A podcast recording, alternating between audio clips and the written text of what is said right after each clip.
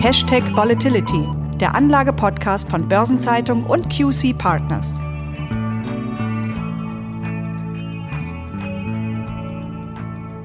Lange hat es so ausgesehen, als würde die EZB an ihrer ultralockeren Geldpolitik festhalten, trotz steigender Inflationsraten und obwohl andere Notenbanken wie die amerikanische Fed oder die Bank of England bereits die Kehrtwende eingeläutet haben. Das hat sich nun mit der ersten Ratssitzung der EZB im angelaufenen Jahr überraschend geändert Äußerungen von EZB-Chefin Christine Lagarde haben Spekulationen über Zinserhöhung kräftig angefacht. Viele Beobachter erwarten schon in diesem Jahr einen ersten Zinsschritt. Und was das für die Märkte bedeutet, das besprechen wir heute in unserem Podcast. Und dazu begrüße ich Sie, liebe Hörerinnen und Hörer, sehr herzlich. Mein Name ist Christiane Lang, ich bin Redakteurin bei der Börsenzeitung und ich spreche wie immer mit Thomas Altmann, Partner und Leiter des Portfolio-Managements bei QC Partners. Hallo, Herr Altmann. Hallo, Frau Lang. Herr Altmann, wie kam es denn zu dem plötzlichen Sinneswandel der EZB? Denn erwarten konnte man ja nicht, dass die EZB jetzt doch relativ zeitnah mit der geldpolitischen Straffung startet. Ja, das konnte man am Tag der letzten Zinsentscheidung noch nicht mal am Statement der EZB ablesen. Das war tatsächlich ähnlich wie zuvor ja auch schon bei der Fed. Die mögliche härtere Linie, die wurde erst während der Pressekonferenz deutlich. Und das sehen wir auch daran, dass der Rentenmarkt, auch hier wie zuvor bei der Fed, auf das schriftliche Statement kaum reagiert hat, um dann während der Pressekonferenz richtig abzurutschen. Wir sprechen hier beim Bund Future über eineinhalb Punkte innerhalb von gut einer Stunde. Das ist relativ viel. Wo lagen denn die Unterschiede zwischen schriftlichem Statement und Pressekonferenz, die die Märkte so aufgeschreckt haben? Ja, im schriftlichen Statement hat die EZB, wie es ja auch erwartet worden war, die Beendigung des Pandemiekaufprogrammes per Ende März angekündigt. Für das allgemeine Kaufprogramm hat die EZB monatliche Kaufvolumina von 40 Milliarden Euro ab dem zweiten Quartal, 30 Milliarden Euro ab dem dritten Quartal und 20 Milliarden Euro ab Beginn des vierten Quartals genannt. Wenn man das jetzt weiterspinnt, dann wäre eine Beendigung des Kaufprogramms entweder Ende dieses Jahres oder Ende Q1 2023 wahrscheinlich. Und da die EZB im Statement gleichzeitig betont hat, dass das Kaufprogramm kurz vor dem ersten Zinsschritt enden wird, war eine Zinserhöhung im laufenden Jahr nach den schriftlichen Kommentaren eben extrem unwahrscheinlich. Okay, und in der Pressekonferenz dann die Wende? Ganz genau. In der anschließenden Pressekonferenz klang manches dann etwas anders. Zunächst hat Lagarde den Inflationsanstieg der vergangenen Monate hervorgehoben und dabei betont, dass dieser Anstieg im Januar deutlich höher war, als es erwartet worden war. Anschließend hat sie herausgestellt, dass Flexibilität und Optionalität angesichts der aktuellen Unsicherheiten wichtiger sind denn je zuvor. Und sie hat betont, dass der EZB-Rat bereit sei, alle Instrumente anzupassen, um mittelfristig eine Stabilisierung der Inflation beim Zielwert von 2% zu erreichen. Und das bedeutet eben nichts anderes, als dass der in Statement beschriebene Zeitplan jederzeit beschleunigt und damit Zinserhöhungen auch nach vorne verschoben werden können. Also wird die Inflation von der EZB nun doch etwas anders eingeschätzt und nicht mehr nur als vorübergehender Anstieg eingestuft. Woher kommt denn dieser Meinungswandel? Die EZB sieht vor allem, dass der Preisdruck bei den Energiekosten bisher nicht abnimmt. In ihrer Anhörung vor dem Europaparlament, vier Tage nach der Zinssitzung, hat Lagarde betont, dass im Januar etwa die Hälfte des Preisanstieges auf die stark gestiegenen Energiekosten zurückzuführen war. Zusätzlich hat sie hier die hohen Preissteigerungen bei Nahrungsmitteln angeführt, sowie die gestiegenen Transportkosten, die ja sowohl auf die hohen Energiekosten als auch auf die weiterhin zu geringen Kapazitäten zurückzuführen sind. Und bei diesem Mix dürfte es eben länger dauern als in der Vergangenheit angenommen, bis die Inflationsrate wieder signifikant abnimmt. Wie Sie gesagt haben, ist nach den Äußerungen Lagarde sogar schon dieses Jahr ein erster Zinsschritt möglich und die Spekulationen reißen derzeit nicht ab, wann das nun sein könnte. Von was hängt das denn genau ab? Die Spekulationen rühren natürlich auch daher, dass auch innerhalb der EZB die Stimmen, die einen Zinsschritt in diesem Jahr fordern oder eben zumindest für möglich halten, sowohl lauter als auch mehr werden. Und zu diesen Stimmen zählt ja auch der neue Bundesbankpräsident Joachim Nagel. Entscheidend wird er sein, wie die aktualisierte Inflationsprognose der EZB im März ausfällt. Chefvolkswirt Philipp Lane hat bisher stets die Meinung vertreten, dass die aktuellen Inflationsraten vorübergehend seien und sich eher kurz- als mittelfristig wieder dem 2%-Ziel annähern werden. Im Moment liegen die Prognosen aus dem Dezember für 3,2% für das laufende Jahr und jeweils 1,8% für die beiden kommenden Jahre. Was ist denn da im März zu erwarten? Ja, Lagarde will im Rahmen dieser Prognoseaktualisierung vor allem eine Einschätzung haben, wie sich die hohen Inflationszahlen aus dem Dezember und dem Januar auf den mittelfristigen Ausblick auswirken werden. Am Markt gehen sicherlich alle von einer Anpassung der Prognosen nach oben aus. Die Frage ist also nur, wie stark diese Anpassung ausfällt. Eine unerwartet starke Erhöhung dieser Prognose würde ein schnelleres Ende der Anleihekäufe und damit auch eine frühere Zinserhöhung natürlich deutlich wahrscheinlicher machen. Allerdings hat Lagarde hier, ebenfalls im Rahmen ihrer Rede vor dem Europaparlament, schon etwas vorgebaut. Und inwiefern vorgebaut? Ja, mit Bezug auf die hohen Energiepreise betont sie zwar, dass diese sowohl direkt als auch indirekt über steigende Löhne zu einer höheren Inflation führen können. Gleichzeitig stellt sie aber auch heraus, dass das aktuelle Niveau der Energiepreise sowohl die frei verfügbaren Haushaltseinkommen als auch die Unternehmensgewinne negativ beeinflussen kann. Und das wiederum würde die Inflation drücken. Und dabei führt sie weiter aus, dass die Eurozone in der Vergangenheit speziell von diesem zweiten Punkt, also der inflationssenkenden Variante, angreifbar war. Das erklärt Lagarde damit, dass die Eurozone deutlich weniger Überhitzungssymptome zeigt als andere große Volkswirtschaften. Zudem betont Lagarde die anhaltende Belastung der Wirtschaft durch Covid-19, auch wenn diese Belastung bisher von Welle zu Welle geringer geworden ist. Und auch die Lieferkettenprobleme führt Lagarde weiterhin als wachstumshemmend an. Trotz allem liegt die Konsensschätzung aber weiterhin bei einem Beginn der Zinserhöhungen in diesem Jahr. Abgeleitet aus den Overnight-Swap-Sätzen erwartet der Markt in diesem Jahr fünf Zinsschritte um jeweils 0,1 Prozent. Der erste würde nach dieser Markterwartung etwa zur Jahresmitte erfolgen. Deckt sich denn die Markterwartung mit Ihrer Einschätzung? Also wann glauben Sie, kommt denn die erste Zinserhöhung und um wie viel dann? Ja, der zweite Teil Ihrer Frage ist für mich einfacher zu beantworten als der erste Teil. Denn wenn die EZB zeigen will, dass sie gegen die Inflation ankämpft, dann halte ich Zinsschritte von 0,25 Prozent deutlich wahrscheinlicher als Minischritte von 0,1 Prozent. Denn so wäre nach zwei Zinserhöhungen der Einlagesatz wieder auf der Null. Das wäre dann das erste Mal seit dem Jahr 2014.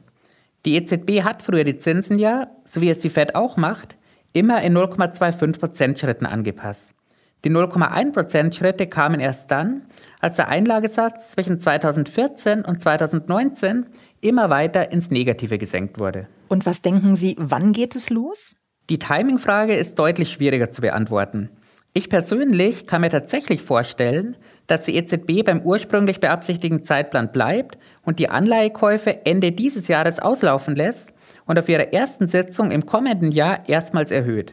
Aber nicht, weil die Inflationsrate so schnell zurückkommt, sondern weil ich mir durchaus vorstellen kann, dass die Wirtschaft langsamer wachsen wird, als es aktuell erwartet und auch erhofft wird. Denn im vierten Quartal hatten wir in der gesamten Eurozone nur noch ein Mini-Wachstum von 0,3 Prozent. In Deutschland sogar einen Rückgang um 0,7 Prozent. Also alles in allem ganz plakativ gesagt, eine Hochzinsphase wie in den 90ern ist absolut nicht in Sicht. Das hätte ja auch massive Probleme für die Staatsverschuldung. Definitiv. Darüber müssen wir auch gar nicht ausführlich sprechen. 1990 lag die Rendite zehnjähriger Bundesanleihen oberhalb von 8 Prozent. Jetzt ist sie gerade mal zurück im positiven Bereich. Zehnjährige italienische Anleihen rentierten in den 90ern teils bei 14 Prozent. Aktuell sind das knapp 2%. Allerdings liegt hier die Schuldenquote aktuell bei 150% des BIP. 1990 waren das noch um die 100% Und genau wie Sie sagen, solch hohe Zinsen wären für die meisten Staaten der Eurozone gar nicht zu stemmen. Und dazu wird es auch nicht kommen. Denn große Teile der umlaufenden Anleihen sind jedoch Kaufprogramme in den Büchern der EZB. Und die EZB hat schon zugesichert, die Rückzahlungen aus allen im Rahmen des Pandemie-Kaufprogrammes erworbenen Anleihen bis mindestens Ende 2024 zu reinvestieren. Für die allgemeinen Kaufprogramme gilt die Wiederanlage auf unbestimmte Zeit. Kommen wir mal zu den aktuellen Marktreaktionen. Die Aktienmärkte sind schon mal abgesagt, was ja auch nicht verwundert, weil der Kurstreiber die ultralockere Geldpolitik wegfallen wird. Wie viel ist denn hier schon eingepreist? Es ist natürlich immer schwierig, hier eine Zahl zu geben. Wir haben ja gerade darüber gesprochen, dass der Markt von der EZB in diesem Jahr fünf Zinserhöhungen um jeweils 0,1 Prozent erwartet. Sowohl die kurzfristigen Zinsen, die ja speziell auf den Leitzins reagieren, als auch die längerfristigen Zinsen, die eher an den Kaufprogrammen hängen, sind ja auch schon teils deutlich angestiegen. Wenn wir hier auf die Euroswap-Sätze schauen, die ja die gesamte Eurozone betreffen, dann sehen wir bei zweijährigen Laufzeiten in den letzten sechs Monaten einen Anstieg um 0,75 Prozent. Bei zehn Jahren ist es ziemlich genau ein Prozent. Und das zeigt, dass der Rentenmarkt eine recht falkenhafte EZB einpreist. Kurz zur Erläuterung. Falkenhaft heißt eine schnellere Straffung der Geldpolitik. Ganz genau. Und wir sehen auch, dass die Aktienmärkte der Eurozone mit diesen Zinsanpassungen bisher recht gut leben können. Denn sowohl beim DAX als auch beim Dow Jones Eurostox 50 lagen die maximalen Verluste bisher bei etwa 9%. Und da sind wir jetzt wieder bei Themen, auf die wir auch in unserem letzten Podcast eingegangen sind. DAX und Dow Jones Eurostox 50 sind Value-Indizes. Entsprechend sind die Leverage Ratios, also die Schuldenquoten, hier deutlich niedriger als bei Growth-Indizes wie Technologie-Indizes. Und das macht die Unternehmen in diesen Indizes deutlich weniger anfällig für steigende Zinsen. Und auch die im internationalen Vergleich recht moderaten Kurs-Gewinn-Verhältnisse von 14 beim DAX und 16 bei der Jones Eurostox 50 sind hier eine Art Sicherheitsnetz. Auf was müssen sich die Aktionäre jetzt einstellen? Ist die lang andauernde Outperformance der Märkte vorbei oder muss man nicht vielleicht je nach EZB-Maßnahmen sogar Angst vor einem Crash haben? Es ist natürlich immer riskant, hier komplette Entwarnung zu geben. Im Moment sieht es so aus, als kämen die Aktienmärkte mit dem neuen und strafferen Kurs der Notenbanken ganz gut klar. Trotzdem ist klar, dass die Zeit der großen Kursgewinne erst einmal vorbei ist. Ein Seitwärtsmarkt ist im Moment sicherlich das wahrscheinlichste Szenario. Aber es ist klar, dass sich dieses Bild auch ganz schnell ändern kann. Sei es durch eine noch schnellere Straffung der Geldpolitik oder andere Faktoren wie eine weitere Zuspitzung im Konflikt zwischen Russland und der Ukraine. Jetzt stärken höhere Leitzinsen die heimische Währung. Der Euro hat sich gegenüber dem Dollar bereits befestigt. Schlecht für den Export und damit für viele Aktien, oder? Grundsätzlich ist natürlich richtig, dass höhere Zinsen zur Aufwertung der Währung führen. Und genauso richtig ist, dass eine starke Währung nachteilig für exportorientierte Unternehmen ist. Allerdings müssen wir hier etwas genauer auf den Wechselkurs schauen. Anfang letzten Jahres lag der Euro-Dollar-Wechselkurs noch bei 1,23. In Erwartung einer schnelleren Straffung der Geldpolitik durch die Fed hat der Dollar dann deutlich aufgewertet und der Euro entsprechend abgewertet. Ende Januar hatten wir dann einen Wechselkurs von 1,11 also eine Dollar-Aufwertung und Euro-Abwertung von etwa 10% innerhalb von zwölf Monaten.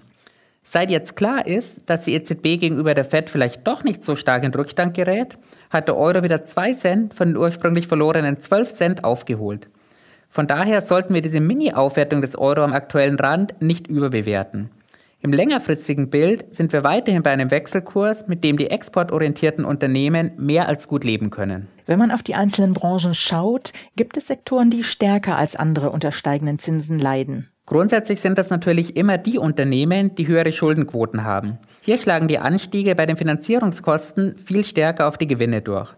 Das sind typischerweise Großaktien wie Technologiewerte und häufig auch junge Start-up-Unternehmen. Und es gibt natürlich auch immer Profiteure. Größter Profiteur sind ganz klar die Banken. Die profitieren im Moment ganz besonders von der jetzt deutlich steileren Zinsstrukturkurve.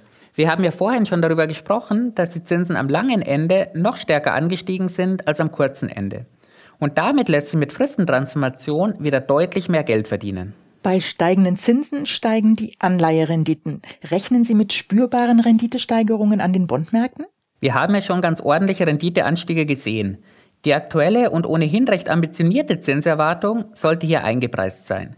In Deutschland rentieren Bundesanleihen ab gut vier Jahren Laufzeit jetzt wieder im positiven Bereich. Noch Mitte Dezember war die komplette Kurve einschließlich 30-jähriger Laufzeiten im negativen Bereich. Bei leicht spreadbehafteten Emissionen wie Anleihen deutscher Bundesländer lässt sich schon bei zweijährigen Laufzeiten wieder Geld verdienen. Ich denke, das lockt mittlerweile die ersten institutionellen Anleger zurück in den Rentenmarkt. Und gerade im Fall seitwärts laufender Aktienmärkte können Anleihen wieder eine Alternative sein. Und wir dürfen auch nicht vergessen, dass die EZB zurzeit immer noch als Käufer aktiv ist. Die monatlichen Kaufvolumina gehen zwar zurück, aber die EZB baut ihr Anleiheportfolio immer noch aus. Und solange die EZB Rückzahlungen aus Fälligkeiten reinvestiert und ihre Bilanzsumme nicht abschmelzt, ist der ganz große Zinsanstieg schwer vorstellbar. Kommen wir mal zu den Risiken. Welche Risiken gehen denn mit einer Zinserhöhung einher? Das klassische Risiko ist natürlich immer, dass die EZB mit zu starken und zu schnellen Zinserhöhungen die wirtschaftliche Erholung ausbremst. Die Unternehmensgewinne können durch steigende Finanzierungskosten sinken, Baukredite werden teurer und das kann wiederum den Hausbausektor beeinflussen. Zusätzlich haben private Hauskäufer damit einen geringeren Teil des Einkommens für den Konsum übrig. Im schlimmsten Fall könnte das Ergebnis dann eine Rezession sein. Die EZB hat das natürlich im Blick. Aber anders als die Fed hat die EZB kein duales Mandat. Die EZB ist ausschließlich der Preisstabilität verpflichtet, während die Fed auch das Ziel der Vollbeschäftigung verfolgt. Dennoch erwähnt die EZB den Fakt, dass die Wirtschaft der Eurozone im vierten Quartal 2021 ihr Vorpandemieniveau wieder erreicht hat, natürlich gerne. Und auch die Tatsache, dass die Arbeitslosenquote in der Eurozone jetzt niedriger ist als vor dem Ausbruch der Pandemie, erleichtert der EZB sicherlich die Entscheidung. Auch wenn diese Zahlen öffentlich nicht dieselbe Rolle spielen, wie das bei der Fed der Fall ist. Jetzt hat die Bank of England bereits einen ersten Zinsschritt getan. Die Fed steht kurz davor.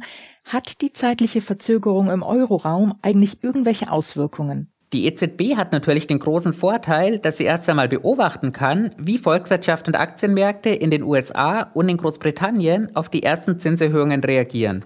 Daraus kann die EZB ihre Schlüsse ziehen. Den zweiten Teil sehen wir, wie schon kurz andiskutiert, an den Wechselkursen. Sowohl zum Dollar als auch zum Pfund hat der Euro in den vergangenen zwölf Monaten deutlich abgewertet. Die bevorstehende Zinswende ist für die Anleger nach so vielen Jahren ultraniedriger Zinsen ja eine ganz neue Situation. Herr Altmann, was raten Sie ihnen? Wichtig ist zunächst einmal immer Ruhe bewahren. Unternehmen, die über ein solides und langfristig ausgerichtetes Geschäftsmodell verfügen, die werden auch im Umfeld steigender Zinsen Geld verdienen, auch wenn die Gewinne dann vielleicht etwas geringer ausfallen. Es wird in diesem Marktumfeld sicherlich noch wichtiger, langfristig zu denken und zu agieren. Warren Buffett hat hier einmal gesagt, eine Aktie, die man nicht zehn Jahre zu halten bereit ist, die sollte man auch keine zehn Minuten besitzen. Das ist ein weises Schlusswort von Herrn Buffett. Herr Altmann, herzlichen Dank für das interessante Gespräch. Hat wie immer viel Spaß gemacht. Und auch Ihnen, liebe Hörerinnen und Hörer, danken wir für Ihr Interesse. Wenn Sie mögen, seien Sie gern wieder mit dabei am 2. März, wenn die nächste Folge von Hashtag Volatility erscheint. Schon am kommenden Freitag, am 18. Februar ab 7 Uhr, erwartet Sie eine neue Folge des Podcasts 7 Tage Märkte, die Wochenvorschau der Börsenzeitung.